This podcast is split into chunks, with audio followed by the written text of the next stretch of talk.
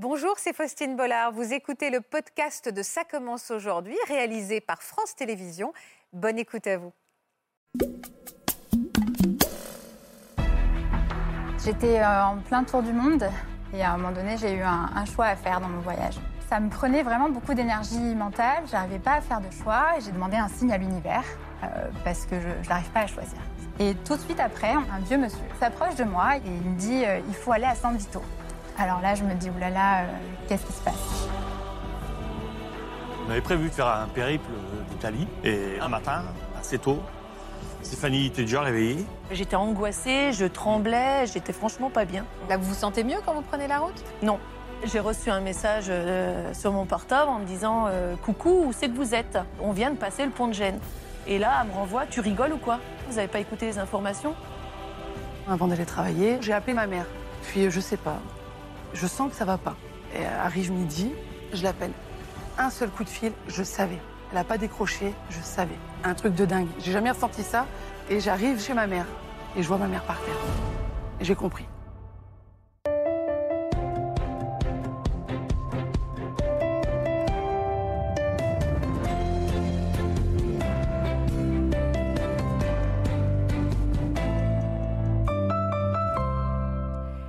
Bonjour à tous et merci d'être avec nous pour votre rendez-vous de 14h. Il nous est tous arrivé un jour d'avoir un mauvais pressentiment, une intuition qui nous perturbe.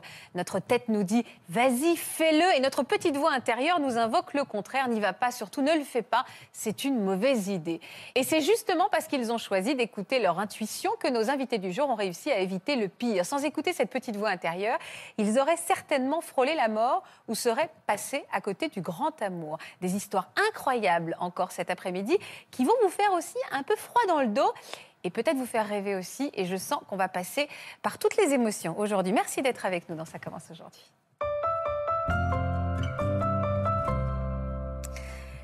Merci donc d'être avec nous. Bonjour à tous. Merci pour votre confiance. C'est un sujet qu'il nous semblait urgent d'aborder parce que par les temps qui courent après avoir été confinés pendant deux mois, on a tendance à être un petit peu euh, à fleur de peau tous et on a tous envie d'être euh, un peu plus connectés à nos intuitions. C'est ce que vous avez fait. Vous avez eu tellement raison de le faire. Vos histoires sont un peu, elles sont dignes de films. Hein. Moi, quand je les ai découvertes, j'étais subjuguée, j'arrivais pas à croire ce que je lisais. J'ai hâte de vous entendre me raconter les détails. Celui qui va nous accompagner aujourd'hui, c'est Guillaume Rappet. Bonjour Guillaume. Bonjour Christine. Vous le connaissez bien dans Ça commence aujourd'hui. Il est psychologue. Il va nous aider à interpréter et à développer notre intuition, puisque ça se développe une intuition. Vous suivez votre petite voix intérieure? Toujours. Toujours, il faut le faire. Et Anne, ce jour-là, on va rentrer tout de suite dans le vif du sujet, vous avez tellement eu raison de suivre cette petite voix intérieure. Cette histoire est très récente, est absolument incroyable, triste, puisque vous allez aussi nous parler d'un malheur. À quel moment votre petite voix intérieure s'est manifestée, vous? Euh, En fait, j'étais euh, en plein tour du monde. Ouais. Euh, j'ai fait un tour du monde de 18 mois. Et à peu près à la moitié du voyage, j'étais en Sicile. Et à un moment donné, j'ai eu un, choix à faire dans mon voyage. Bon, des choix, on en a tout le temps à faire quand on voyage toute seule. Et ce jour-là, c'était un choix qui aurait pu paraître un choix assez banal Basique, finalement, ouais, voix. mais qui a été un choix à faire entre cette voix de la tête et du mental finalement et quelque chose de très viscéral, quelque chose qu'on ressent. C'est pas une voix, euh, on n'entend pas des choses. Non, c'est pas la petite voix sur l'épaule. C'est quelque chose de physique. C'est quelque chose de plus physique, de l'ordre de l'intuition et du, ressenti. Mais et cette petite voix, clairement intérieure, vous a sauvé la vie. Tout à fait. On peut vraiment le dire. Mm. On va regarder ces images pour euh, se plonger un petit peu dans votre histoire que vous allez nous raconter. Une envie d'ailleurs pousse Anne en 2018 à se lancer dans une grande aventure. Partir faire le tour du monde et ce projet qu'elle repoussait depuis trois ans voit enfin le jour. Le 1er octobre, c'est le départ. Anne s'envole tout d'abord pour le Mexique et ses paysages incroyables, puis elle enchaîne les pays et les continents.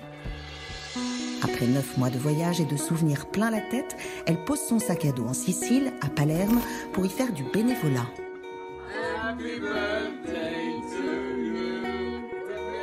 Anne profite de son temps libre pour visiter les alentours sans se douter que le 3 juillet, jour de son anniversaire, son intuition va lui faire éviter le pire. Que de beaux souvenirs. Tout à fait. Vous étiez partie toute seule Ouais. Courageux hein, de partir faire un tour du monde toute seule. Il paraît. ah ouais.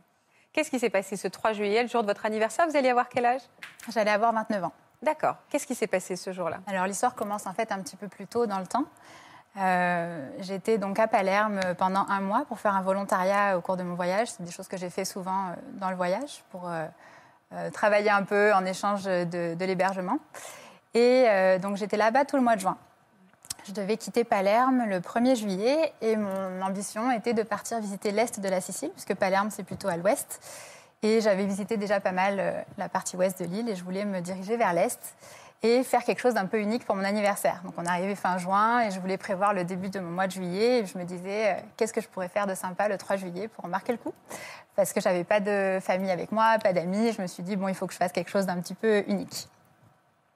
Alors, c'était quoi ce truc unique? L'idée vous est venue comment? Euh, L'idée m'est venue de- des beaux sites de la Sicile, euh, à savoir le, le Stromboli, le volcan actif. Qui est, moi, j'ai jamais été sur un volcan actif et je me suis dit ce serait quand même chouette d'aller faire une randonnée sur le Stromboli. euh, C'est dangereux, pour non Mon anniversaire.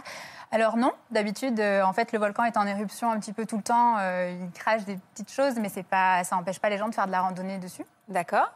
En tout cas, alors il était un peu actif le volcan ces jours-là, il était, il était plus actif que la normale, Ouais. mais euh, les, les promenades étaient autorisées dans cette période de, de l'été. Vous aviez quelqu'un pour vous y amener, parce qu'on ne va pas comme ça faire une randonnée sur un volcan. Vous aviez un guide? Alors euh, justement, fin juin, j'ai commencé à me pencher sur la question de savoir comment j'allais organiser ma petite expédition euh, à Stromboli. Et je me suis dit que pour pas passer la journée toute seule de, mon anniversaire, j'allais essayer de euh, trouver un hôte pour m'héberger. En fait, c'est une plateforme assez connue pour être hébergé chez des gens. Euh, au niveau des voyageurs, ça se fait beaucoup. Ouais. Et j'avais encore jamais pratiqué ça. Et je voulais me dire, je me suis dit, moi, ce serait sympa d'essayer ça euh, pour la première fois le jour de mon anniversaire. Et donc, j'ai cherché sur cette plateforme qui permet de trouver des, des hébergements comme ça. Et, euh, et j'ai trouvé un hôte euh, qui, était, qui habitait dans la petite ville de Milazzo, qui est une ville côtière en Sicile, qui permet après en ferry d'aller rejoindre les îles éoliennes où se trouve le volcan Stromboli. D'accord. Et Jusque-là, tout va bien. C'est ça. Donc, Il avait l'air sympa. J'ai trouvé ce, ce garçon qui s'appelait Massimo. Donc, je vois son profil. Euh, un Sicilien dans la trentaine, euh, qui avait l'air très sympathique. Il avait beaucoup de très très bons commentaires de voyageurs qui étaient passés avant et qui avaient beaucoup aimé son accueil et sa, gentillesse, sa générosité. Je me suis dit, bon, bah, c'est super, euh, je le contacte. Je le contacte et tout de suite, il, il accepte ma demande d'hébergement. Je pense que je lui avais demandé pour le, du 1er juillet au 4 juillet. Et je lui avais même pas parlé du volcan ni rien. Et lui, dans sa réponse, il me dit euh, Au fait, je suis passionné par le volcan Stromboli. Euh, si ça te tente d'aller le visiter, parce que bon, les gens qui vont dans cette ville de Milazzo, c'est souvent aussi pour, pour aller ça, euh, ouais. dans ces villes, dans ces îles-là. Donc il me dit Je suis passionné par, euh, par ce volcan. Et si tu veux le visiter, je t'y amène avec plaisir. Je, je serai ton guide. Passionnant. Voilà, donc euh, j'avais l'impression que ça me tombait du ciel. C'est fou, un peu, un signe du destin, Chance un peu. C'était fait pour ça. ça. Chance incroyable. Donc je suis super emballée. Je réserve ça avec lui. Il me dit je viendrai te chercher le 1er juillet à la gare. Euh, Donc euh, Hyper sympa. Super, hyper sympa. On était à ce moment-là euh, vers le 23-24 juin. Donc j'avais Ouais. planifié mon début du mois de juillet. Et puis, euh, mon volontariat se poursuit euh, à Palerme. Et là, il me reste deux jours de, de temps libre dans mon, planning de travail. Et j'en profite pour aller euh, vers San Vito Lo Capo, qui est un endroit à l'ouest de la Sicile, qui était un peu le dernier endroit que je voulais visiter avant de me rendre euh, vers l'est. Et je passe juste deux jours là-bas, une nuit, mais j'adore euh, cet endroit. Alors, c'est pas forcément l'endroit incroyable, c'est très très beau, mais c'est pas les paysages les plus fous que j'ai vus de ma vie. Mais il y a quelque chose qui me, qui me plaît beaucoup là-bas. Je me sens comme chez moi, dans, dans l'auberge de jeunesse dans laquelle je vais. Euh, je rencontre des gens extraordinaires et vraiment, je me sens trop bien. Et c'est un peu une, déch- déchirance de partir euh, le lendemain. Euh, donc, je retourne à Palerme parce qu'il faut que je finisse mon volontariat. Et bref, la fin de la semaine se déroule et arrive le 30 juin, la veille de mon départ donc vers l'Est. Et ce jour-là, pour une raison que j'ignore, j'ai commencé à avoir un- une espèce de doute, de me dire est-ce que, est que je vais bien au Stromboli demain, Milazzo puis au Stromboli pour mon anniversaire, ou est-ce que je, je change mes plans et je retourne à, à San Vito? Sans, sans raison. sans raison, et c'est pas mon genre de revenir sur mes pas. Quand on voyage et qu'on a le monde entier à explorer, une fois qu'on a vu un endroit, ben voilà, je continue parce que oui, il y a plein d'endroits que j'adore dans le monde, mais si on n'avance pas, on reste bloqué, puis Bien on, sûr, perd bien le, sûr. on perd le, le point du voyage. Et donc ça a commencé à me prendre comme une forme de, de dilemme intérieur. Où J'avais ma tête qui me disait mais va chez Massimo, il est super sympa, c'est un guide extraordinaire pour ce volcan, il le connaît comme sa poche. C'était un signe, le fait qu'il euh, Voilà, nous connaît. c'est. Ouais, parfait, plus- quoi. Voilà. En plus, il m'avait dit qu'il y aurait un ami brésilien à lui qui serait de la partie et on irait tous les trois sur le volcan. Enfin, tout était complètement euh, Organisé, organisé. planifié et rassurant. Exactement. Et puis, c'est pas mon genre aussi de faire faux bon. Euh, donc ma tête me disait, mais garde ton plan initial, euh, tu dois y être demain, tu vas pas lui dire aujourd'hui que tu peux pas y aller finalement, ça n'a pas de sens. Euh, puis pourquoi retourner à San Vito alors que bon, c'est un endroit, moi je, je viens de Marseille, les paysages de San Vito ressemblent beaucoup au sud de la France. Pour moi, c'est pas quelque chose. Oui, vous aviez fait le tour, quoi. Voilà. Mais euh, il y avait quelque chose qui me poussait à retourner là-bas et c'était vraiment une intuition qui me disait euh, retourne, retourne, on s'en fiche de ce qui est prévu, annule tout et retourne. Mais ça m'embêtait vraiment parce que c'est pas dans mes valeurs et dans mes principes d'annuler quelqu'un en dernière minute, surtout quand il fait preuve de générosité comme ça envers moi. C'était pas. Ouais, ouais, ouais, Voilà. ça vous ressemblait pas. C'est ça. Donc j'hésite ce jour-là, les heures passent, le 30 juin, je me dis mais demain il faut que je parte quelque part, je peux plus rester là où je suis, donc il faut que je parte, mais où est-ce que je vais, où est-ce que je vais? Et euh, je- ça me prenait vraiment beaucoup d'énergie mentale, j'arrivais pas à faire de choix et j'ai décidé d'aller me promener pour mon dernier jour à Palerme avec euh, mon amie Cecilia, une Mexicaine que j'avais rencontrée à Palerme. On se promène dans la rue et je lui fais part de mon doute. Je lui dis, euh, j'écoute, je sais plus quoi faire demain. Vraiment, ça m'embêtait. Pourtant, euh, des choix, voilà, encore une fois, quand on voyage toute seule, on ne sait jamais où est-ce qu'on va être le lendemain, on ne sait pas où est-ce qu'on va dormir le soir. on sait- Voilà, tout est, tout est un choix, en fait, quand on voyage. Mais ce choix-là, il m'embêtait. Vraiment, je... Qu'est-ce qu'elle vous dit, votre amie? Bah, elle n'avait pas plus à m'aider. Elle me disait... euh, bah, elle essayait de me conseiller, mais elle, est- Ouais, ouais, elle me disait, sûr. le choix t'appartient, quoi. Ah oui, pas- bien sûr. Et, euh, et au bout d'un moment où je, tournais le truc dans tous les sens et j'arrivais pas à me décider, je lui dis à Sia, j'ai dit écoute, euh, je vais demander un signe à l'univers euh, parce que je n'arrive pas à choisir. C'est quelque chose que je fais parfois quand j'arrive pas à, écouter forcément cette petite voix. Ben, j'ai demandé un signe à l'univers. Et tout de suite après, on arrivait dans un parc. On voulait aller voir un gros arbre qui était un, arbre assez majestueux avec plein de ben, des troncs partout, enfin un peu genre Ouais. grand-mère feuillage dans Pocahontas. euh, on voit dans le magnéto vraiment un arbre incroyable dans un parc. Et euh, on arrive près de cet arbre. Il y avait que nous dans le parc. Moi, je parlais avec mon amie Cecilia. En plus, on parlait en espagnol. On n'essayait pas de faire la conversation à qui que ce soit euh, parce que les gens parlaient italien autour de toute façon. Et il y avait juste une- un monsieur qui était avec une petite fille, un vieux monsieur. Et il s'approche de moi. Et il commence à me parler euh, en italien alors que je parlais avec mon ami en espagnol. Donc vraiment, j'étais pas dans l'interaction. Et ce monsieur euh, veut tout de suite savoir mon nom, d'où je viens, qu'est-ce que je fais. Bref, je lui dis bah, je m'appelle Anne, euh, je suis française et je suis à Palerme depuis un mois. Et je lui dis mais je m'en vais demain. Et le monsieur me dit euh, ah vous allez visiter le reste de la Sicile? Et je dis oui. Et il me dit il faut absolument aller à San Vito lo Capo, c'est magnifique là-bas. Alors moi je je reste sans voix. Je dis à mon ami bon bah c'était voulez un rapide, signe, voilà un signe. Un signe. Puis j'ai demandé ça il y a deux minutes. Je rencontre quelqu'un qui ne me connaît pas et qui me dit d'aller à San Vito, alors que je lui ai rien demandé et que clairement San Vito c'est beau, mais c'est pas le plus bel endroit de la Sicile. Il aurait pu me dire euh, il faut absolument aller voir les Le- éoliennes. Et le volcan Stromboli, bien sûr. C'est ça. Il aurait pu tout me dire, mais il m'a dit il faut aller à San Vito. Et là, vous l'avez pris pour le signe. hein. Ah oui, bien sûr. Et donc, euh, donc après ça, moi, je suis sortie du parc avec mon ami. J'ai dit bon, c'est bon, j'ai fait mon choix. Euh, J'écris à Massimo, donc je prends mon téléphone. Euh, J'écris tout de suite à Massimo. Je lui dis Massimo, je suis vraiment désolée, je change mes plans.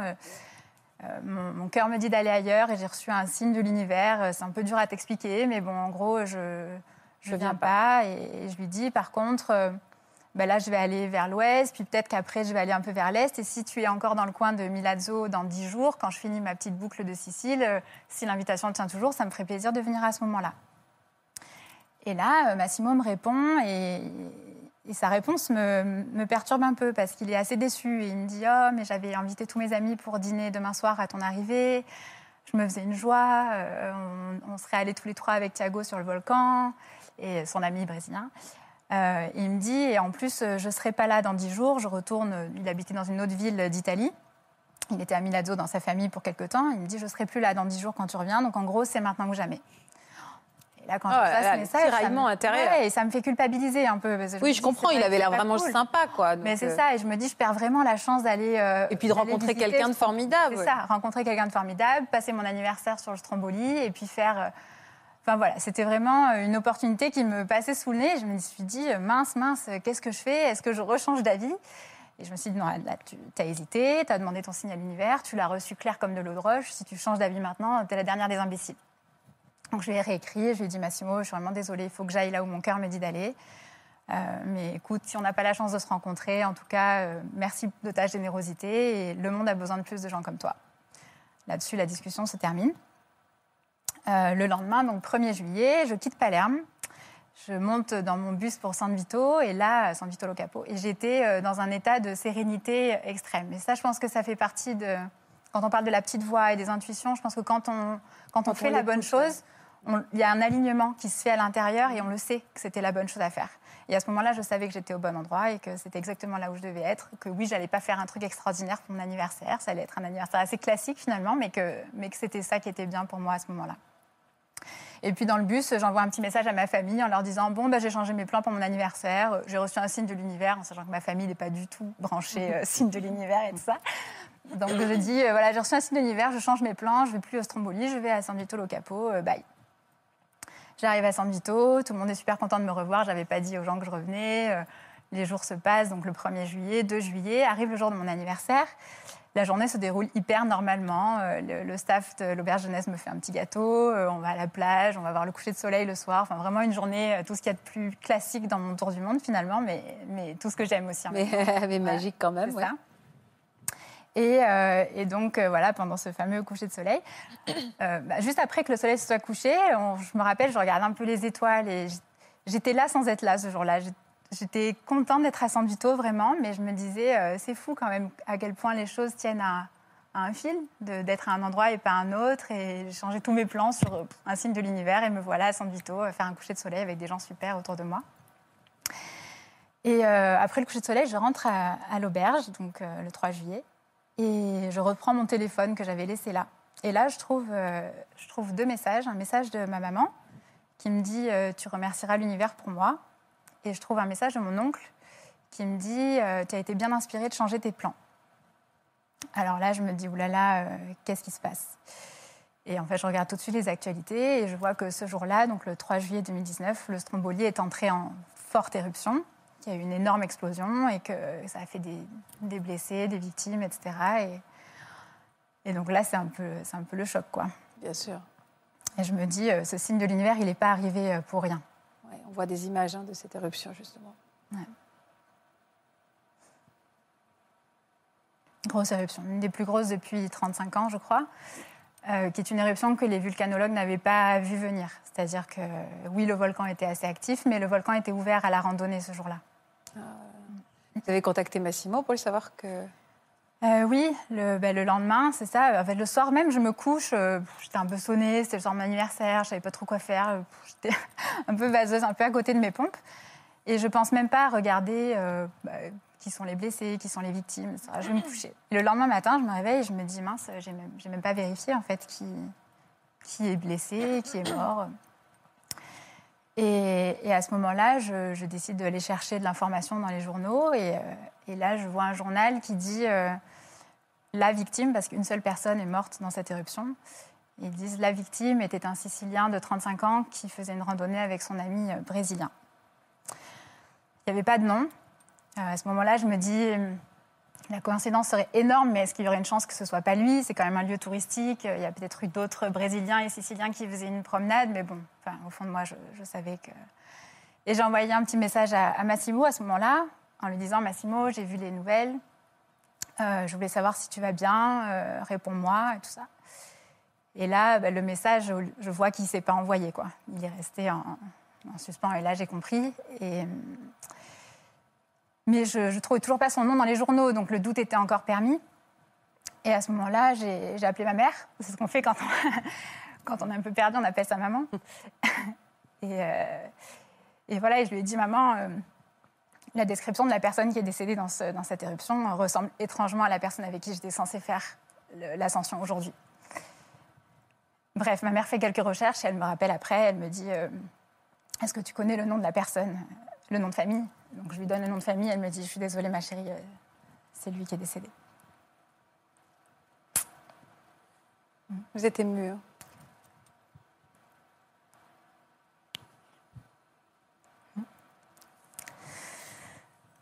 Ça tient à pas grand-chose, hein ouais. Et là, il y a un double sentiment un peu. hein. Oui, parce que on est à la fois, j'étais à la fois très triste pour ce garçon qui avait rien demandé, qui avait l'air d'être euh, extrêmement généreux, et en même temps, j'avais tellement de gratitude d'être en vie. Vous vous sentez coupable parfois? Ça m'a traversé l'esprit euh, dans les premiers jours de me dire euh, est-ce qu'il serait allé vers cette randonnée si j'avais pas initialement prévu de venir? Mais je pense que oui. Son ami était là, il voulait aller au volcan aussi avec son ami, donc euh, j'ai enlevé cette, euh, cette hypothèse. Et puis si j'avais eu l'intuition qu'il allait, qu'il allait se passer quelque chose aussi grave à Stromboli, je- j'en aurais fait part à Massimo. Mais j'avais pas cette intuition-là, j'avais juste l'intuition qu'il fallait que j'aille à San Vito. Donc euh, je ne pouvais pas faire grand-chose en fait. Et son ami brésilien, il a rien eu? Je crois qu'il a été retrouvé en état de choc, mais il est sain et sauf. Et J'ai été en contact avec lui, j'ai réussi à trouver ses, ses coordonnées dans les journaux, enfin son nom. Et je l'ai cherché sur les réseaux sociaux, j'ai réussi à rentrer en contact quelques jours après le drame pour savoir comment il allait, comment il se sentait. Et il m'a tout de suite dit, euh, je pense beaucoup à toi, Massimo m'a dit qu'il devait y avoir quelqu'un qui avait annulé dernière minute à cause du signe de l'univers, c'est incroyable. Et lui, il a été, oui, oui, il a été très choqué. Puis c'était son ami, quoi. Qu'est-ce qui a- s'est passé en fait? Je n'ai même pas les détails exacts de ce qui s'est passé, mais euh, je crois que c'est à cause des chutes de pierre. À un moment donné, Massimo est tombé, il n'a pas réussi à se relever, je crois, à cause. Je ne veux pas dire de bêtises parce que j'y étais pas et j'ai pas. À un moment donné, j'ai arrêté de lire les journaux à ce sujet parce que c'était Trop douloureux. c'était violent, les images qu'on a vues. c'est- Il a, quel- il nous a, on a quelques images hein, qui ont été filmées par son, Ouais. son ami euh, brésilien. On va les regarder. Tá caindo as pedras. Olha. Nossa senhora.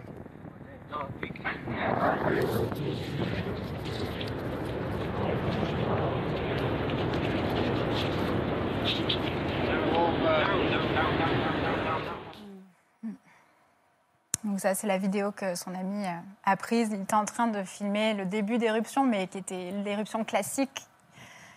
Et ça, ça a pété, quoi. Vous avez redemandé après des signes à l'univers?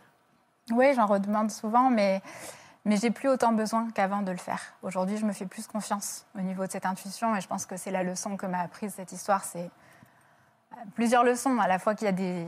Je suis protégée là-haut par euh, une bonne étoile, euh, des anges, vous l'appellerez comme vous voulez, et puis le fait que je peux faire confiance à cette petite voix. Parce que finalement, cette confirmation de l'univers, je l'ai eue, mais elle répondait à la voix de mon cœur. Et je pense que si j'avais reçu un signe de l'univers qui correspondait pas à cette voix du cœur, ça m'aurait vraiment embêté. Si, si le signe avait été va à Stromboli, ça m'aurait embêté en fait. Parce que la réponse, pour moi, je savais que c'était va à, à San Vito.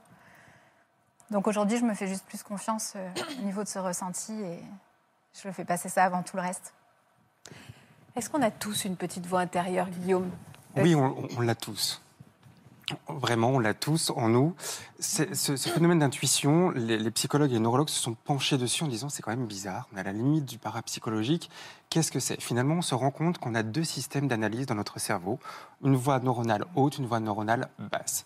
La voix basse est celle de l'intuition. C'est un mécanisme qui se fait inconsciemment, qui passe par nos perceptions, qui passe, une réflexion qui se fait en arrière-plan, comme si vous aviez une application qui fonctionne en arrière-plan de votre portable, la même chose dans notre cerveau, et qui mouline et qui mouline et qui mouline, et ce qui, qui se, se manifeste par les émotions et à travers notre corps, énormément. Vous parlez de choses viscérales, effectivement, on est dans les motifs et dans la somatisation, énormément.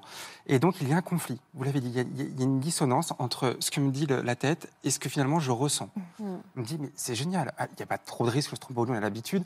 C'est un volcan, mais oui, comme il peut y en avoir d'autres, finalement, l'Etna, c'est peut-être un peu plus risqué. Finalement, ça va, le stromboli, on peut y aller. Et finalement, ben non, je ferais mieux de rester. Je pense que vous avez eu effectivement quelque chose, vous vous êtes dit, peut-être que j'ai entendu, peut-être que, il faut savoir qu'en plus, statistiquement, on a plus de chances de mourir à Noël et le jour de son anniversaire parce qu'on fait moins attention ces jours-là, et qu'en plus, on a tendance à prendre plus de risques. Ah ben voilà. Donc, vous avez- Ça faisait beaucoup de choses. Mais moi, j'ai envie de croire à- au message de l'univers. Moi, j'ai envie de croire aux anges gardiens. Moi, je me dis qu'il y a quelqu'un de là-haut qui la protège, une bonne étoile. Ça me plaît beaucoup plus que votre application en arrière-plan. J'en suis navré, mais ça veut dire que vous pouvez tout de même vous fier à ce que vous ressentez. Si vous avez des signes, c'est-à-dire que l'univers peut nous envoyer des signes. Des fois, on ne peut pas les entendre. Et est-ce qu'il y a des gens qui ne, sa- qui ne savent pas écouter leur intuition? C'est-à-dire même qui vous diront, moi, j'ai aucune petite voix intérieure. Moi, je trouve que c'est même une sensation physique quand on a une intuition. On- et en effet, il y a des fois où on, on a beaucoup plus envie d'écouter notre tête et elle nous dérange, cette intuition, on la pollue. Et quand si on vous dit, c'est quoi ta petite voix intérieure? On a envie d'envoyer bouler la personne en disant, Ah parce qu'on sait que c'est pas ce qu'on a envie d'écouter. Mais est-ce qu'il y a des gens qui n'arrivent pas à s'aligner avec cette petite voix? Tout à Qui n'avaient fait. même pas ressentir cette sensation-là de Tout à fait. On a bien dit qu'il s'agissait d'émotions, ça se manifeste à travers des émotions. Et si on n'arrive pas à identifier les émotions, si on n'arrive pas à être en phase avec ces émotions et comprendre, on se dit, bon, ça me dérange, je me mets dans un coin et on refait. Oui, c'est ça. Et on refoule. Oui, et puis la petite voix, c'est pas toujours l'option facile. non? C'est souvent, c'est l'option. euh, Voilà. Donc quand euh, ça implique beaucoup la de chamboulements, puis que ça implique une démarche qui est pas agréable, ben, on a tendance à plus facilement la mettre de côté, alors que ça reste la bonne chose à faire. Je suis heureuse de vous avoir ici sur ce plateau. Merci. Doublement après avoir euh, raconté cette histoire. Et vous allez voir, vous allez, à mon avis, être très touchés par l'histoire également de Stéphanie et Cyril. Ça doit vous parler, hein Oh que oui. À tel point que je vous ai senti très émue pendant son. Ouais, ouais. Parce que ça vous parle Mais énormément, oui, voilà. Nous, euh, notre petite voix, c'est celle qui nous a sauvés aussi. Elle vous a sauvé la vie aussi cette fois. Littéralement, oui. Vous étiez en voyage aussi là-bas? Ouais, voilà, on était au Portugal, euh, Euh, en Italie, excusez-moi, en, Italie- en Italie et euh, on devait faire justement, on est camping-cariste Ouais. et on devait euh, sillonner toute l'Italie. Vous étiez en famille? Oui, bah nos deux Nos derniers, deux derniers enfants. ouais. Ils ont quel âge? 16, euh, bientôt 16 et bientôt 14. Le voyage se passait bien? Oui, Ouais. rien que de les voir. Rien que de les voir, ça y est. Bah oui, parce que les gens se demandent toujours pourquoi on est si ému, mais c'est la sphère intime. Donc euh, forcément, là, c'est vraiment votre vie intime et privée, et surtout ce souvenir extrêmement fort. Racontez-moi alors. On avait, on avait prévu de faire un périple euh, d'Italie.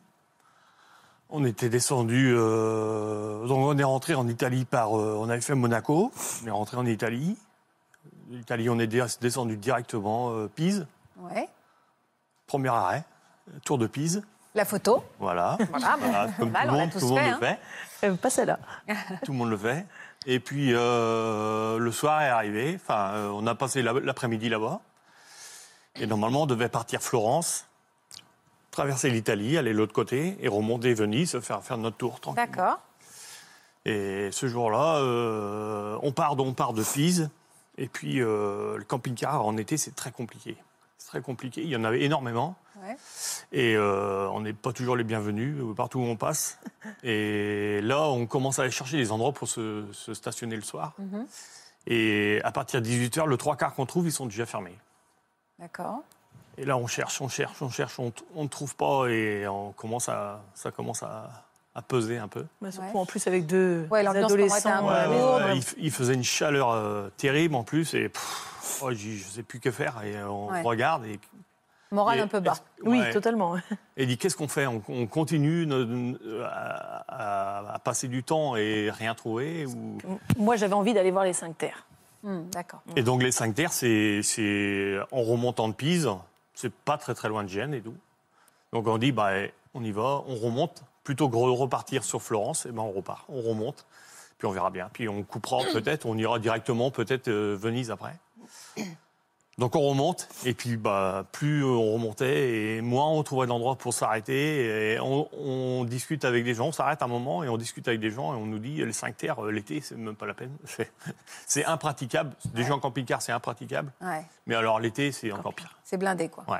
Donc on dit, ben, euh, on va essayer de se, se caler par là. Donc on cherche euh, multiples applications, on essaie de trouver un endroit quand même. Et on trouve un, un endroit et ça nous amène au-dessus de Gênes. Juste au-dessus, 3-4 km au-dessus de Gênes. On a dit, ben voilà, c'est le seul endroit qu'on va trouver pour passer au moins la nuit. Et on verra demain matin comment que ça sera. Et donc on Il- part. Et, on arrive, il était 3 heures du matin. Oh là là, l'épuisement, la bonne journée. Ah ouais. Total. Et donc on arrive à trouver un, un tout petit espace. euh, Entre deux cailloux. mi- misérable. et on se cale là et on ferme les rideaux et puis On tout, dit stop, là. tout le monde. Fin de journée. Ouais, ouais, là c'était tout le monde était rincé. Et euh, donc euh, on dort et le lendemain matin assez tôt, Stéphanie était déjà réveillée Je tournais en rond. et elle nous réveille. Puis elle me dit euh, tu plies tout tout de suite et on part. Pourquoi vous êtes ému, là? Parce que je le vois, je me vois là. Je m'y vois. Parce que vous avez ressenti quoi? Pourquoi? Qu'est-ce qui s'est passé ce matin-là pour Bah, de, j'ai pas dormi euh, franchement correctement cette nuit-là. Je me sentais pas à ma place. Et euh, donc, euh, je, je le regardais dormir. Et euh, j'avais hâte que, que quelqu'un bouge dans le camping-car. Et euh, comment dire, euh, au bout d'un moment, bah, m- j'ai senti l'angoisse arriver et je me suis mise à pleurer, à pleurer. Et donc Cyril se réveille et il me dit mais qu'est-ce que t'as? Et là c'est là où je lui dis euh, il faut, il faut qu'on plie tout, il faut qu'on parte. Euh, je me sens pas bien. euh, je ne sais pas ce qui me.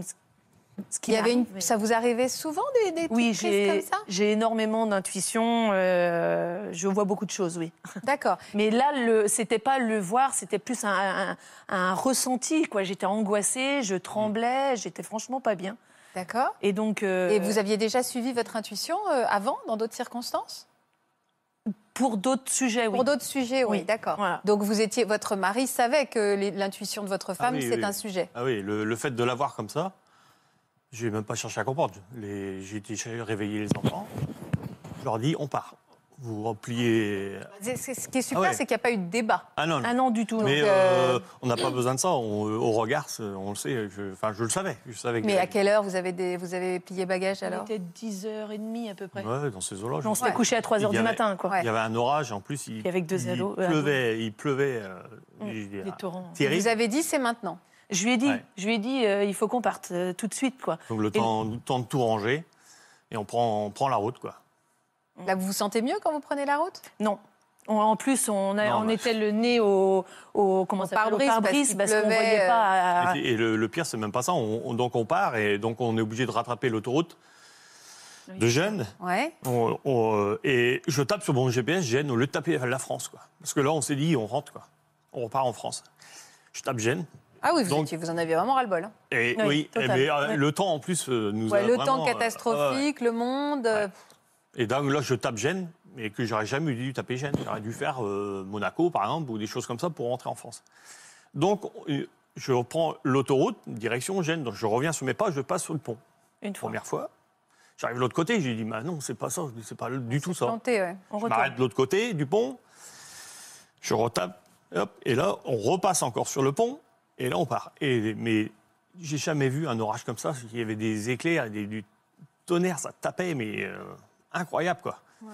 Il Et vous, pleuvait. vous êtes euh, toujours angoissé. Ah mais oui, j'étais à Ah côté, ouais, ouais. c'était- j'ai halluciné. J'ai même dit aux enfants, prenez votre, euh, votre tablette et mettez vos casques sur les oreilles pour pas m'entendre, entre parenthèses, pleurer et, et sangloter. quoi. Ah ouais. J'étais franchement pas bien.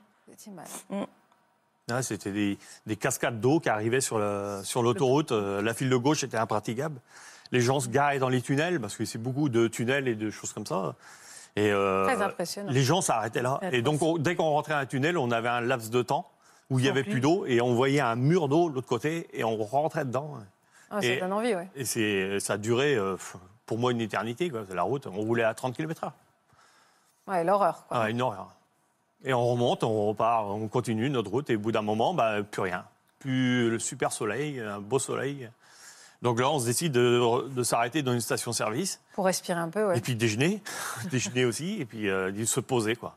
Et expliquer aussi aux enfants pourquoi j'étais comme ça, ce que, Bah oui. pourquoi l'effet de partir parti en, en urgence. et- quoi. Mais bon, ils, ils me connaissent aussi. Enfin, il n'y avait rien à expliquer en même temps. Si, je leur ai dit que j'avais ressenti quelque chose et que de toute façon, bah, ils savent comment je suis et ils, voilà, ils me connaissent. Comme on Mais sauf dire. que y avait, vous ne saviez pas encore à quoi ça Non, correspondait. non, à ce mais ouais. voilà, ils- Vous leur avez expliqué là, votre intuition en disant il je n'allais pas bien, il fallait. voilà, qu'on- il fallait qu'on sorte de là. J'étais pas bien où on était, quoi. C'est euh, voilà. Et donc on, on s'est arrêté, donc on a cassé la croûte, comme on dit, en vitesse. Et là, euh, T'as reçu un message ouais, j'ai reçu un message euh, sur mon portable en me disant euh, coucou, où c'est que vous êtes? Et puis euh, je lui dis, bah, je dis à la personne, bah, écoute, euh, on est de, on retourne sur la sur la France, euh, on vient de passer le pont de Gênes. Et là, elle me renvoie, tu rigoles ou quoi? Bah. Et euh, je lui dis, bah non, je rigole pas. Et elle me dit, mais vous n'êtes pas sur les informations, vous n'avez pas écouté les informations? Bah, Je dis non. Puis elle me dit, bah, le pont de Gênes vient de s'écrouler. Voilà. Et donc, euh, voilà, je. et Bah, on allume la télé, du coup, pour Voilà, regarder un on- petit pour peu les ce qui se informations, se passer derrière nous.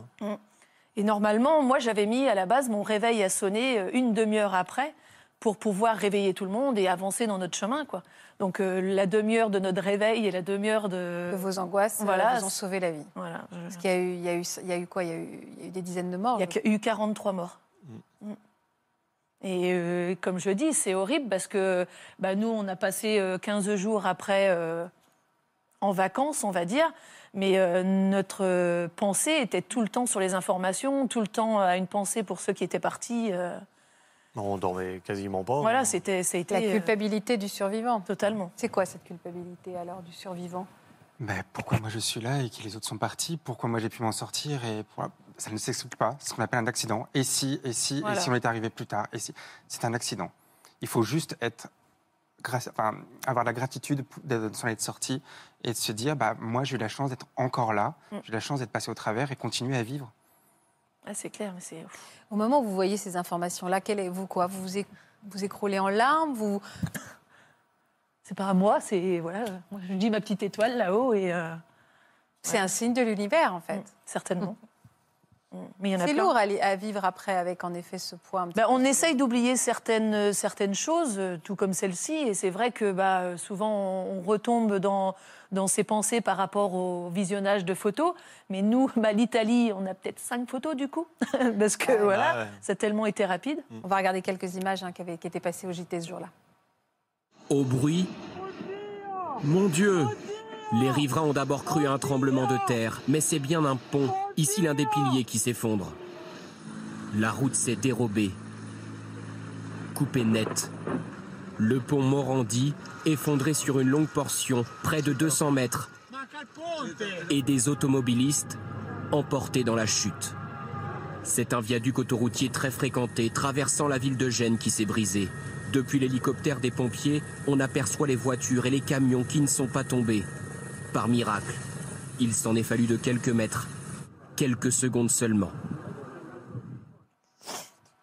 Vous pleurez encore en voyant ces images.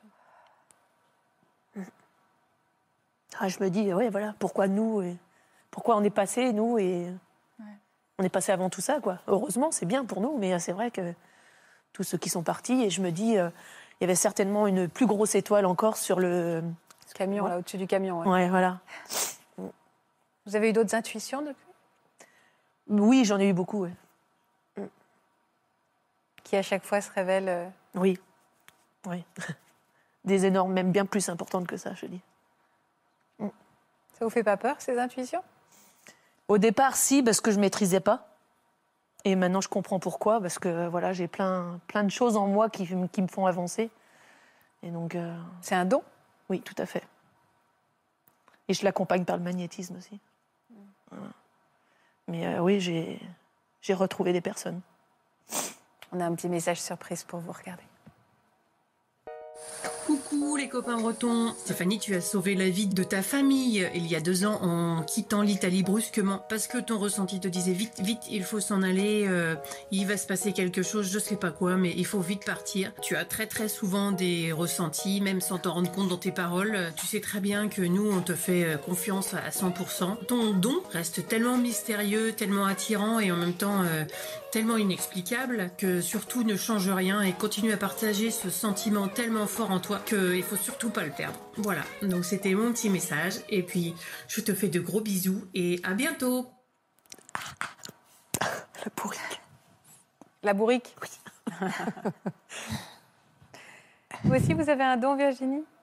Non, moi, j'ai pas un don, mais j'ai eu une intuition. Un don d'amour? Ah ouais, Quelle est celle dont vous allez nous parler aujourd'hui? C'est ma mère. Ouais. Quelle relation vous avez avec votre maman? Fusionnelle. Très, très fusionnelle. Très De- proche. Depuis toujours? Ouais, ça a toujours été. On va regarder un petit magnéto qui explique votre histoire à toutes les deux. Regardez.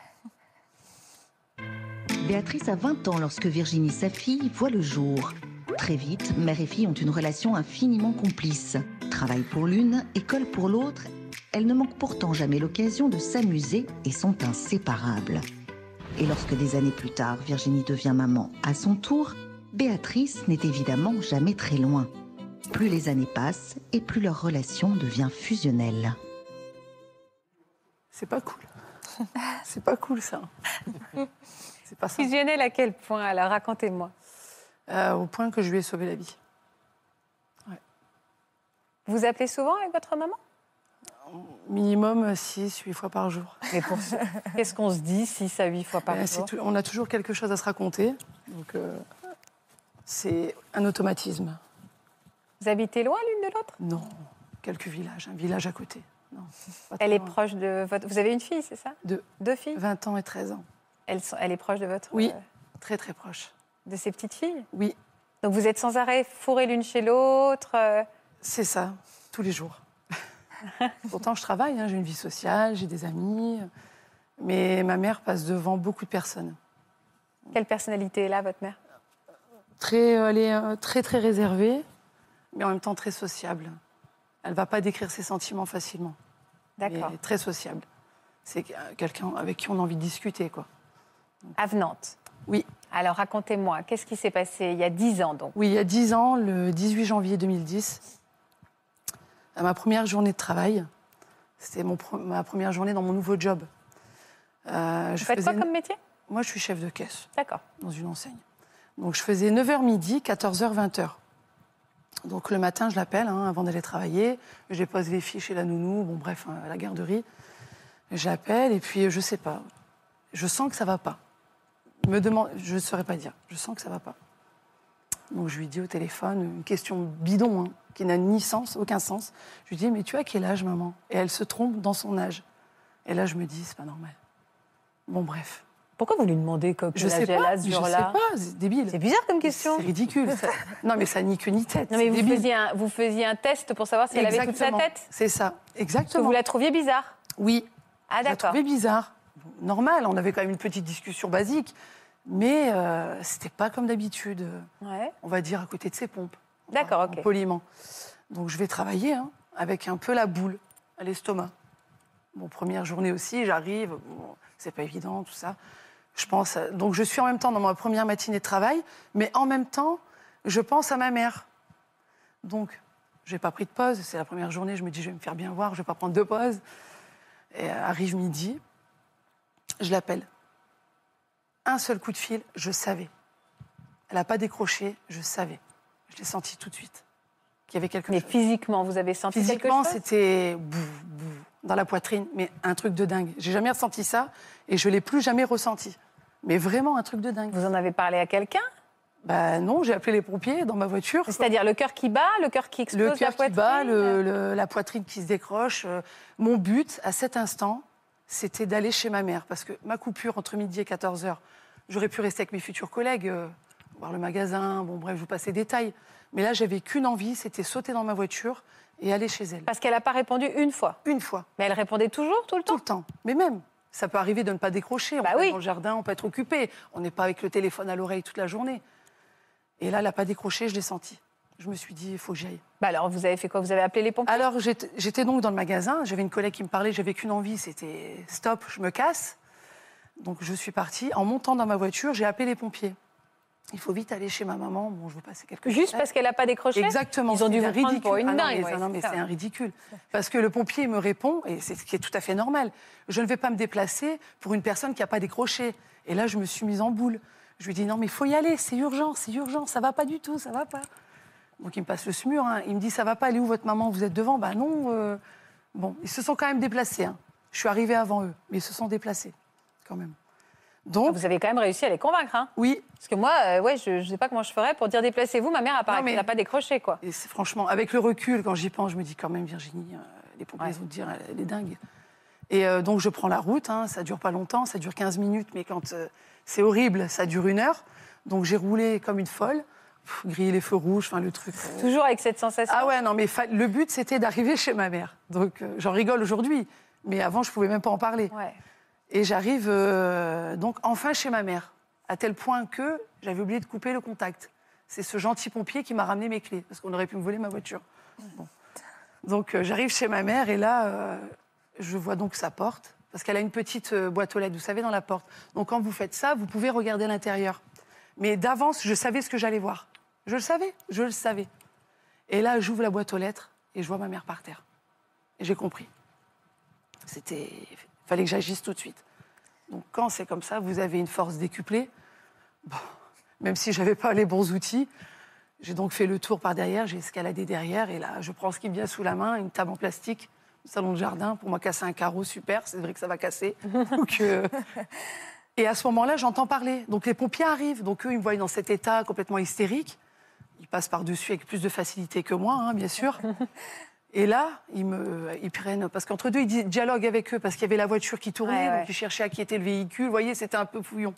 Et quand ils sont arrivés, l'autre, il dit, mais prends le pied de biche, prends le pied de biche, la, la- la fille, elle essaie de tout casser. Donc, Il a pris le pied de biche, je le remercie encore. Et quand il a cassé le carreau, j'ai même voulu le bousculer pour moi-même y aller. Mais bon, il y a été, je les ai suivis, ils m'ont aidé à passer par la fenêtre de cuisine. Et ma mère était euh, à terre inconsciente. Qu'est-ce qui lui était arrivé à votre Alors, ce qui lui est arrivé, elle a eu un malaise. Et en se claquant la tête, ça a fait comme un. Voilà, c'est ça. Parce que je ne veux pas dire de bêtises. mais elle a eu un traumatisme crânien très grave, très très grave. Et elle a eu un œdème sous-dural ou un truc dans ce genre-là. Donc elle avait déjà le sang qui coulait dans le cerveau. Donc et là, le SMUR, quand il est arrivé, euh, heureusement qu'ils sont arrivés, heureusement qu'on est arrivé. Parce que Elle je ne est- serais pas là aujourd'hui pour vous en parler, puisqu'elle ne serait pas là. Donc euh, c'est Elle a été transportée à l'hôpital? Tout de suite. Elle a été opérée dans la foulée. Donc elle a été trépanée. euh, Dès qu'elle arrive à l'hôpital, il l'attendait. il l'a, il- Ça lui a évidemment sauvé la vie? Ça lui a sauvé la vie. Elle est restée combien de temps à l'hôpital? Elle est restée à peu près trois semaines dans le coma. Ah ouais. Ah bah, trois semaines dans le coma, à peu près 15 jours, trois semaines pour bien se réveiller. Parce qu'il faut savoir qu'elle ne nous reconnaissait pas. Quand j'ai pu aller voir ma mère, elle ne nous reconnaissait pas. Moi et mes enfants. C'est très violent. ouais. Ni mon mari, ouais, c'est dur. Ouais, ouais, faut. Quand vous avez quelqu'un en face de vous, c'est votre miroir émotionnellement, elle vous reconnaît pas, vous dites c'est pas possible, quoi. Donc, euh, Et puis, euh, mais il faut savoir aussi que le neurologue m'avait dit, euh, parce qu'il m'a appelé entre deux. hein, moi, je suis retournée bosser comme si de rien. hein, j'ai fait, je suis allée travailler première journée. Je vais pas dire à mon patron, je viens pas, ma mère est tombée, je vais sauver la vie. Enfin, vous voyez le truc, quoi. Donc j'ai dû aller travailler comme si de rien. C'était horrible, une après-midi horrible. Et le soir même, j'ai donc rappelé. Et il avait mis euh, dans un coma artificiel pour justement l'aider à irriguer euh, tout ce, ce petit problème, quoi. Vous lui avez raconté à votre mère après, évidemment? Oui. Mais elle se rappelle de rien. De rien.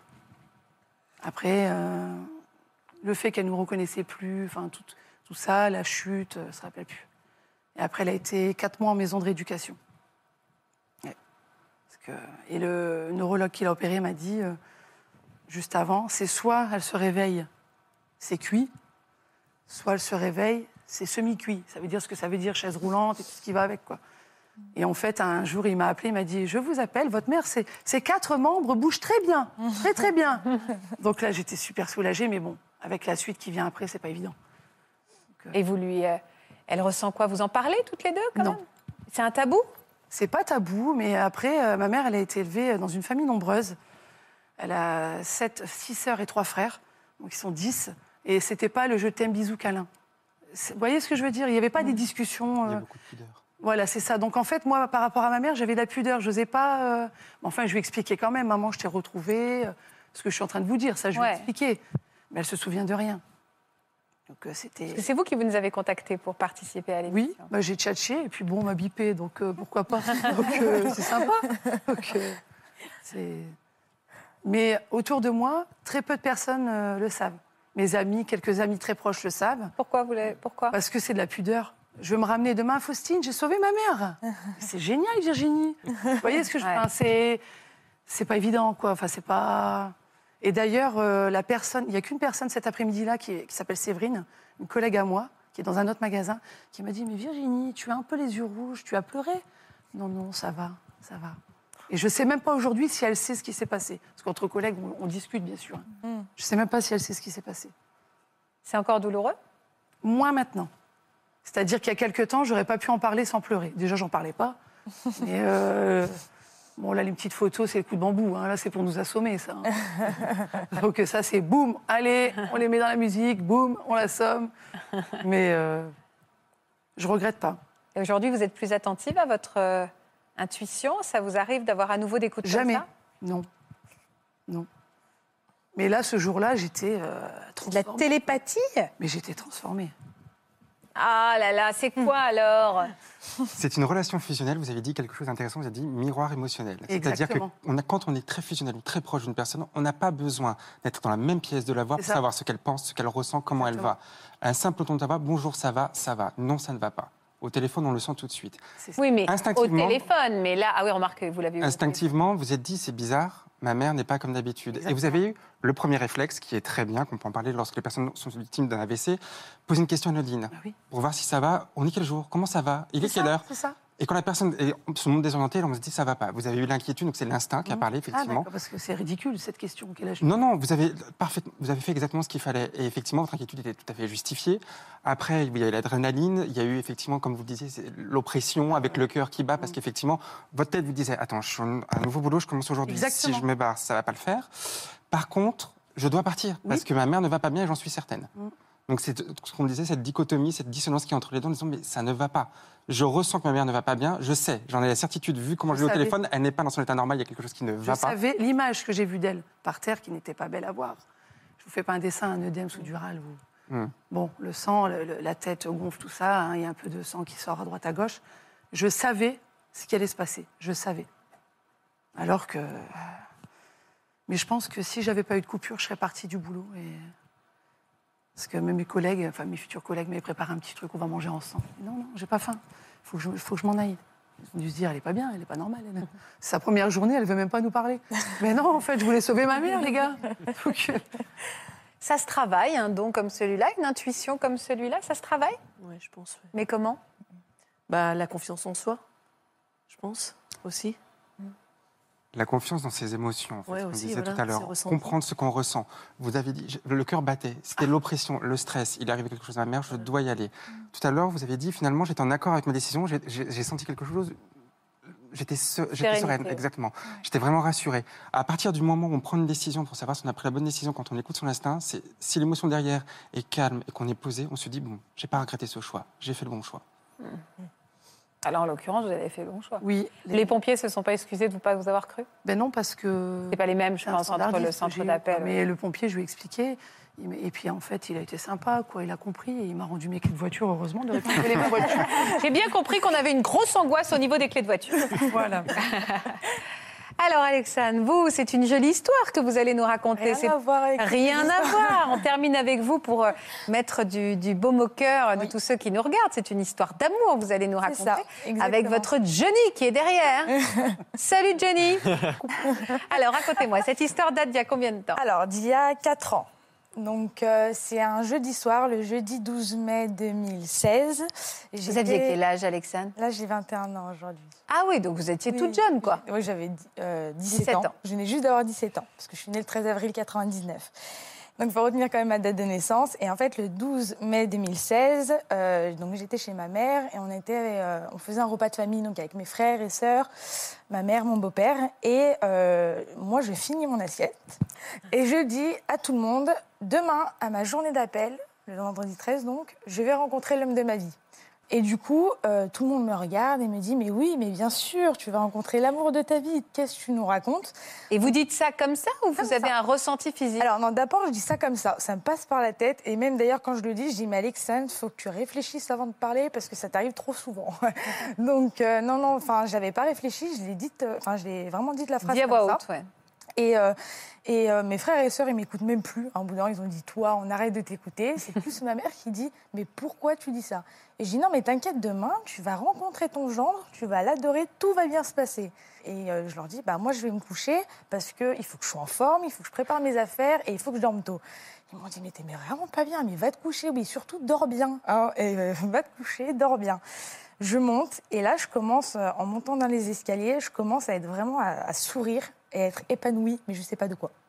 J'étais euh, à l'aise, j'avais- je ressentais comme des papillons dans le ventre, j'étais vraiment heureuse, sereine, enfin, je m'endors apaisée. D'habitude, je dors toujours avec la télé, là, je l'éteins. Et puis, euh, je rêve de cette journée d'appel. Et dans mon rêve euh, magique, euh, je rencontre un homme, mais il est flouté. Donc, je ne pourrais pas vous dire dans mon rêve, il ressemblait à quoi, parce que je le voyais Il est pas. crypté. Voilà, c'est ça. Un gros carré blanc. Mais ouais, il y avait le corps, il était joli. Et puis, euh, bah déjà, je l'embrassais et c'était l'homme de ma vie. Donc, euh, le matin, je me réveille euh, assez tôt, plutôt qu'avant avant que mon réveil sonne. Du coup, très surprise venant de ma part quand même. Du coup, je vais me préparer, je me maquille et me pouponne comme si j'allais à un rencard. Ma mère me voit et me dit Mais qu'est-ce que tu fais? Et je dis bah, Je me prépare parce que je vais rencontrer l'homme de ma vie et il faut que je sois belle.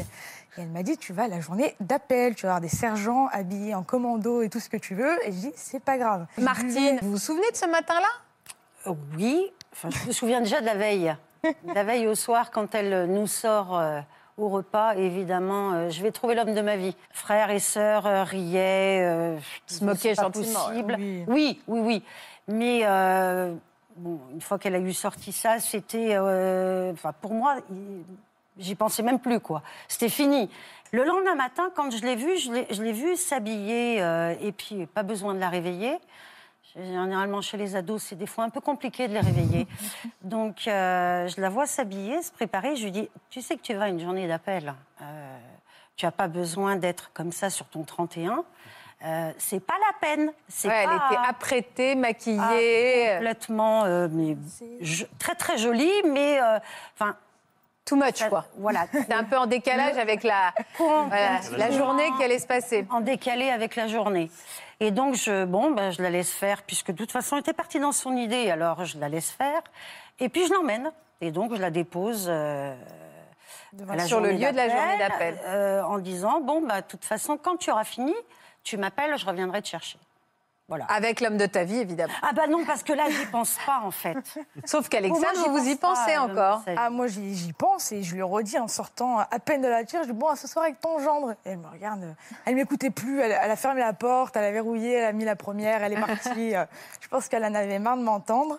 Donc, je me dirige vers la salle. Et là, en fait, je commence à paniquer. Je, me, je voyais beaucoup de d'hommes et de femmes, mais je ressentais rien, entre guillemets, quand je voyais ces garçons-là. Il n'y avait pas ce petit truc euh, de la Le veille. chouchrougnouf. Moi, j'appelle ça le chouchrougnouf. Voilà, j'avais pas ce petit truc. Donc du coup, j'étais un peu déçue. Je dis bon, c'est pas grave. Je vois la salle, je rentre et euh, je vois mon prénom sur une euh, table. Donc euh, c'est trois tables, les unes à côté des autres. Et ça faisait un bloc de six. Et donc moi, j'étais au milieu entre deux tables. Je m'assois. Il y a deux garçons en face de moi, mais je sentais que c'était pas eux. Hein, voilà, je, c'était pas eux. Un garçon à ma droite, je sentais que c'était pas lui non plus, et une fille en face de moi. Et puis il manquait une personne à ma gauche.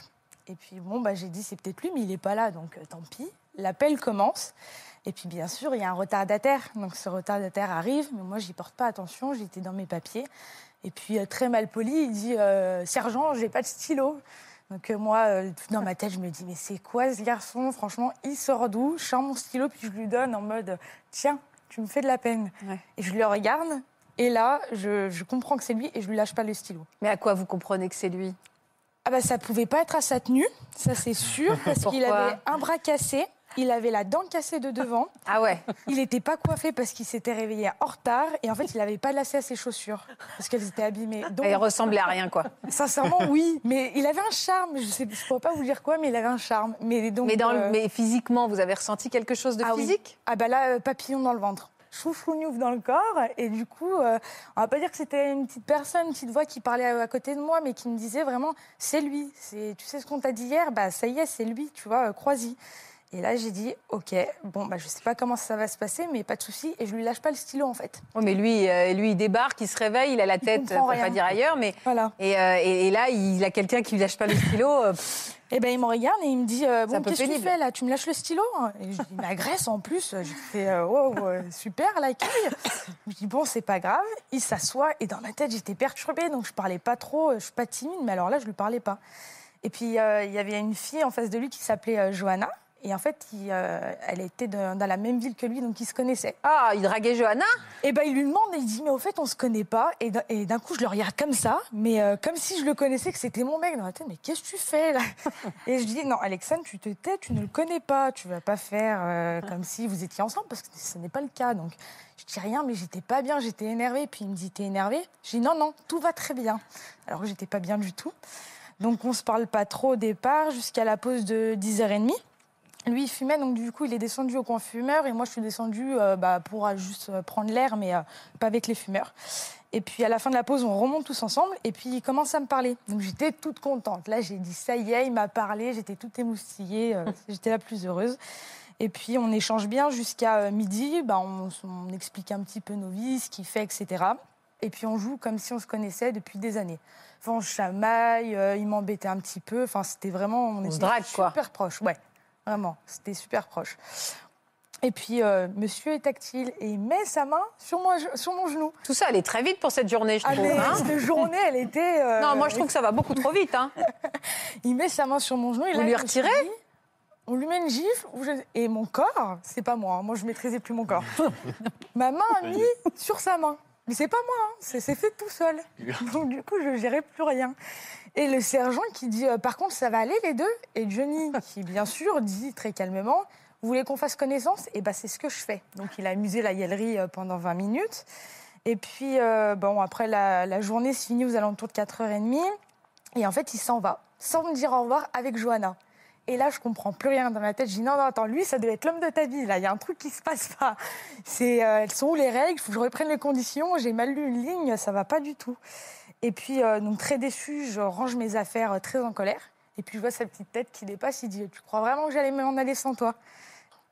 Et puis, on décide de se mettre ensemble. Et puis, ça fait quatre ans. Et voilà. Elle raconte bien, Johnny, ou pas? Oui, là, pour le moment, ça allait. Là. Je vois que vos dents, ça va mieux. oui, mes dents, ça va bien aussi. Je suis rassurée. À quel moment vous vous êtes dit qu'elle vous plaisait? Le matin, euh, je l'ai je l'ai vue. Ça m'a. Je me suis dit, bon, bah, ça commence plutôt bien, parce que c'est quand même une jolie fille. Et en fait, euh, on a commencé à bien, à bien se parler, donc oui, après manger. Et c'est à ce moment-là où j'ai commencé, moi aussi, à ressentir, en fait, euh, déjà une petite attirance et que je me disais, ça y est, on commence euh, un petit flirt, en fait. Vous avez des projets aujourd'hui, tous les deux? Oui, on a beaucoup de projets. Enfin, beaucoup. À deux, trois, quoi. on, déjà, on veut acheter une maison. On voudrait lancer le bébé aussi. Ah là là Ah ouais, donc c'était vraiment l'homme de votre vie, en fait. Oui, vraiment. Ah, mais j'étais certaine. Quand je l'ai vu, j'avais eu aucun doute. Vous avez eu d'autres prémonitions depuis ce jour-là? Alors, je- alors avec lui, c'est ce que ça revient un peu à ce qu'on disait tout à l'heure. Euh, avec lui, j'ai eu beaucoup de prémonitions, mais qui n'étaient pas forcément bonnes après. Plutôt, enfin, on est tellement fusionnels que quand il se passe un truc, quand il vit un truc ou qui va pas bien, je le ressens tout de suite. Donc, ce qui est pas bon, généralement, quand j'ai des douleurs physiques à l'estomac ou j'ai des maux de cœur, là, je suis inquiète parce que je sais qu'il va se passer quelque chose et généralement, c'est jamais bon. Et c'est toujours euh, en lien avec lui. Et c'est arrivé déjà? Oui. Ouais. Ouais, ouais. Et il était arrivé quoi une- Bah, par exemple, il avait eu un accident euh, à son travail. Il avait eu de l'acide dans les yeux, donc il avait été brûlé sur tout le visage. Et, euh, et du coup, à midi, euh, je prépare à manger. Et puis, euh, d'un coup, euh, je sais pas pourquoi, on s'écrit. Et là, à midi 01, pas de message. J'appelle son travail, ils répondent pas, alors que de toute façon, ils me je les ai jamais appelés. Faites comme Virginie, on appelle les pompiers. Voilà. Et ben, et ben là, c'est moi qui me suis déplacée. Et puis, sauf qu'en fait, au lieu de me déplacer à son travail, je me déplace à l'hôpital. En fait, je conduis et en même temps, j'arrive devant l'hôpital. Je me dis, qu'est-ce que je fais là? Et au même moment, il y a son collègue qui m'appelle et qui dit, euh, Johnny a reçu de la suite dans les yeux et il est euh, au SAMU. Donc, euh, donc, si tu veux y aller, euh, ils t'attendent là-bas. Donc, après, c'est arrivé pour notre accident de moto. Enfin, j'ai plein de prénoms. Enfin, Savoir écouter ça, hein, c'est des connexions particulières hein, entre eux. Vous Mm. avez vraiment trouvé donc votre. Comment vous avez dit tout à l'heure votre euh, Miroir émotionnel. miroir émotionnel. Je connaissais les neurones miroirs, maintenant je connais les miroirs émotionnels. On a une petite surprise pour vous, Alexandre. Regardez. C'est vrai que le soir où tu nous as dit je vais rencontrer l'homme de ma vie, demain, à la journée d'appel, je le sens. Qu'est-ce que j'ai rigolé Mais t'avais raison, t'avais raison. Quatre ans plus tard, vous êtes toujours là, vous êtes toujours aussi mignons et complices. Pourvu que ça continue, ça de toute façon j'en doute pas. Je vous aime très fort tous les deux. Et euh, bah, on se voit bientôt à la maison. Amusez-vous bien. Je vous aime, bisous. Votre sœur. Alors? Bah, La fratrie. Pourquoi ça vous, vous pleurez? Bah, avec ma soeur, on n'a pas toujours été très proches. Enfin, quand j'étais plus petite, on a été très proches. Après, à l'adolescence, j'ai été très dure avec ma famille. J'ai eu, euh, pas été facile du tout. Et puis, quand je me suis mis avec Johnny, c'est vrai que Johnny m'a vachement apaisée. Il m'a rendue vachement meilleure. Je suis beaucoup moins impulsive. Je, suis quand même beaucoup plus posée. Euh, j'arrive beaucoup plus à communiquer. Et euh, après, bien sûr, c'est aussi grâce à moi, grâce à mes efforts. Mais le fait qu'il a été à mes côtés et qu'il a su être là et m'apaiser, ça a changé la donne envers toute ma famille. Et euh, aujourd'hui, j'ai une complicité, que ce soit avec ma sœur, donc Mélissa, ou même mon aîné, avec qui je suis beaucoup plus fusi- fusionnelle et avec qui je fais beaucoup plus de choses. Et euh, je suis reconnaissante parce que je me dis avant, enfin, j'aurais peut-être pas connu ça sans lui. J'aurais peut-être été distante et, euh, ça me fait du bien. Je suis contente. Enfin, maintenant, je fais des sorties avec ma famille que je faisais jamais avant. Je communique avec eux, je communique avec eux chose que je faisais pas avant.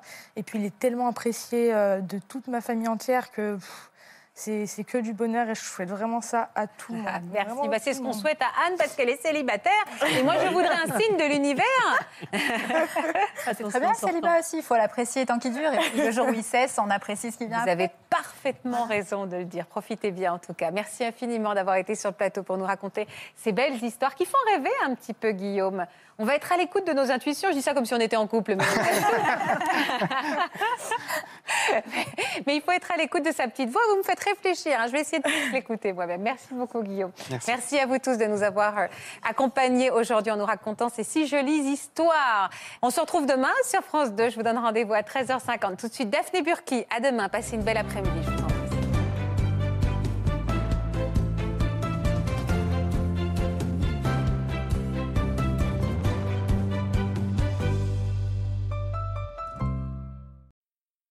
Voilà, j'espère que ce podcast de Ça commence aujourd'hui vous a plu. Si c'est le cas, n'hésitez pas à vous abonner. Vous pouvez également retrouver l'intégralité de nos émissions sur France.tv.